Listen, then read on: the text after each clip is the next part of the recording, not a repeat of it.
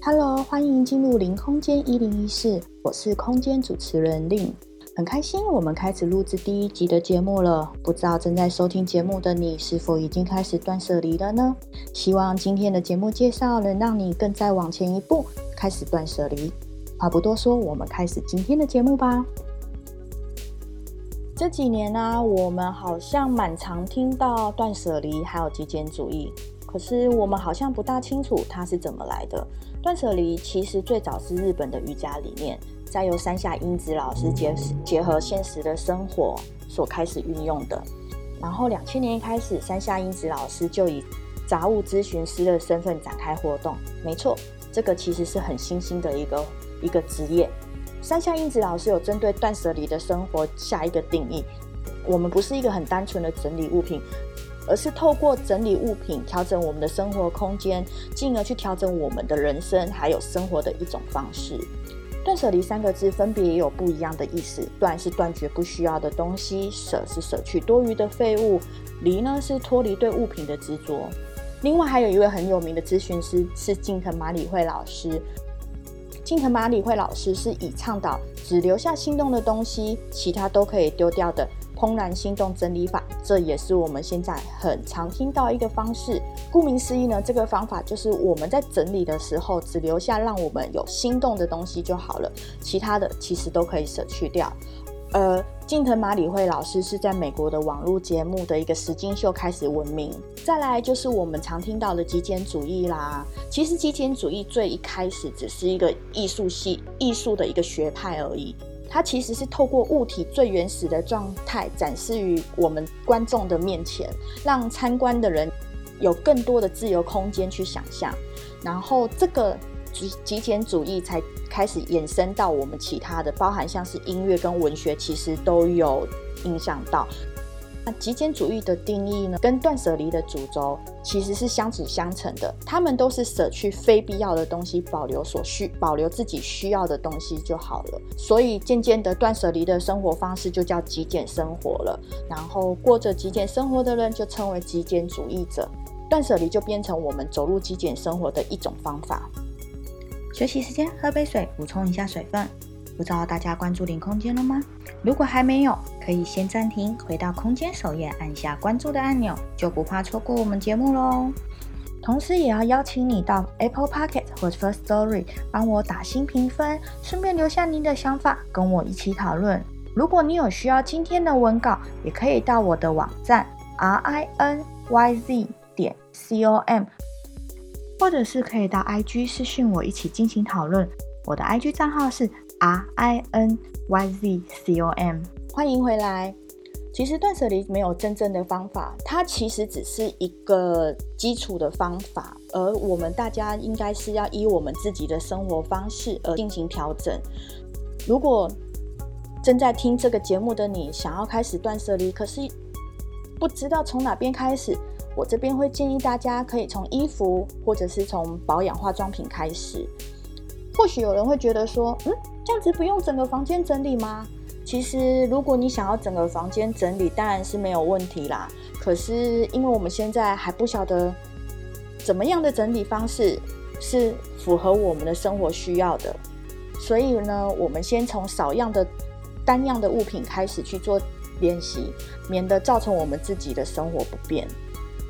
而会选择衣服或者是保养品的主要原因，是因为这类的东西，他们比较少。存在我们舍不得的情感在，或者是有什么特别意义的物品在。当然，我不否认可能有，可是那都是少之又少。所以，衣服或者是化妆保养品，对初学者来说，其实是还蛮好开始的一个方式的。而且讲难听一点，这类的东西，不管男生女生，是年轻人还是有一点年纪的人，都很适合。我这边的话，会建议大家大概是三等份。这也是我们常常建议的一个区分的方式。假设以衣服来讲，就可以将衣服分成常常穿的、偶尔穿的，还有一年或者是两年以上没有穿过的衣服。常常穿的，我们当然不用讲，没有理由丢弃了，因为你没有它，真的会造成你自己的生活不便。而且，就算你再怎么喜欢，如果是那一种领口已经松掉的啦，已经有点破洞的啦，我们这时候可以再进一步的考虑，是不是可以要更换掉它了。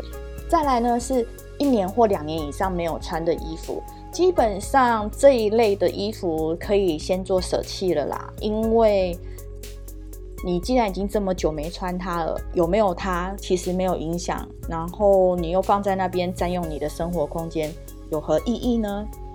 最后呢是偶尔穿的，偶尔穿的呢，我们可以再进一步去考虑它的去留，因为这一类的东西会很难抉择，因为你会觉得说，我还是可能会穿得到它，我还是可能会需要到它。我的话，我会先将这一类偶尔穿的这一类的衣服先放在一边，等所有东西都整理完之后，我会再从这一类里面再进行第二次的断舍离。真的，真的，真的。很难取舍的衣服的话，我会把它先累积起来，然后先放在一个固定的地方，大概是两个月、三个月之后，再去自己管，再去自我检查，我没有这一这一类的衣服会不会造成我的生活不便的？如果没有的话，你已经都不会开它了，那么我相信之后没有它也没有关系的。这就是断舍离中的舍舍去多余的物品。除了针对我们既有物品的断舍离，购买欲望也要适度的断舍离哦。就像我刚才讲的，你常常穿的衣服领口已经松掉了，你想要做替换，总不能丢两件买十件吧？这样子也是累积啊。我还记得我刚开始接触断舍离的时候啊，也是从衣服开始，衣服、保养品、鞋子，然后进展到我其他的生活用品类的东西。可是我每次在整理出来的量其实都很可观，所以我的邻居阿姨啊都以为我要搬家了。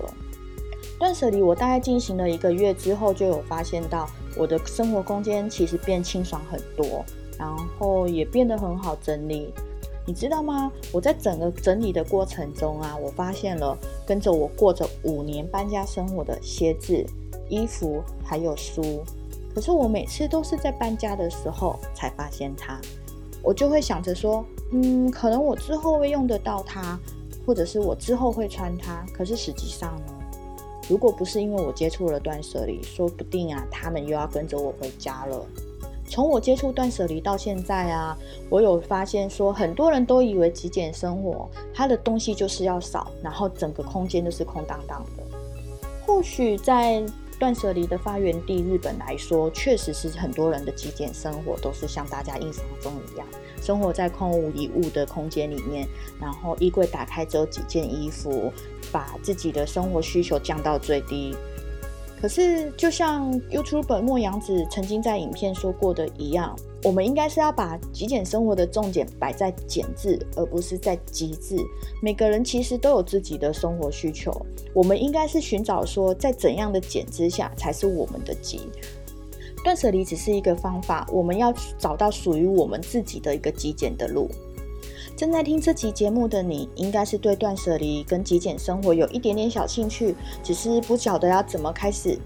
没关系，不要犹豫了，先赶快行动，打开你的衣橱，好好的看一下里面有多少衣服是你已经不记得的呢？